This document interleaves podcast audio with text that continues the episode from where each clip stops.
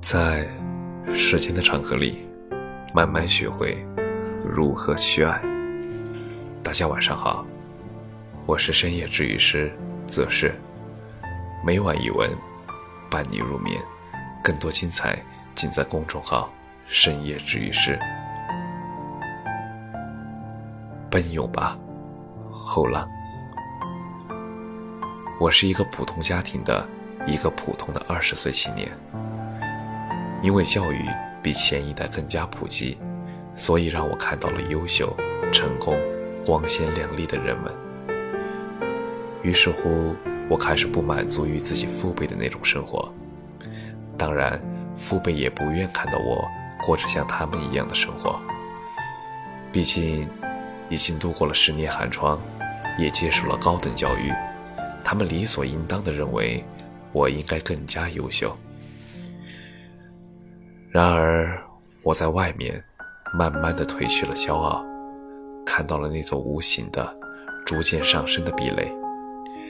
那座壁垒并不是完全封死的，它还留有一丝缝隙。那一丝缝隙，让我没有放弃，让我继续为了那很小的可能，去全力以赴。我知道这个社会仅仅靠努力，已经不够了。但生活是逆水行舟，不努力，我连父辈的安逸生活都达不到。你看到我这里的文字很丧，其实我在生活中是一个十分正能量的人呀。能争取的我都尽力，能得到的我不放弃。很多事情我懂。我知道，但是在现实中想出来，除了让别人觉得你很丧，别无他用。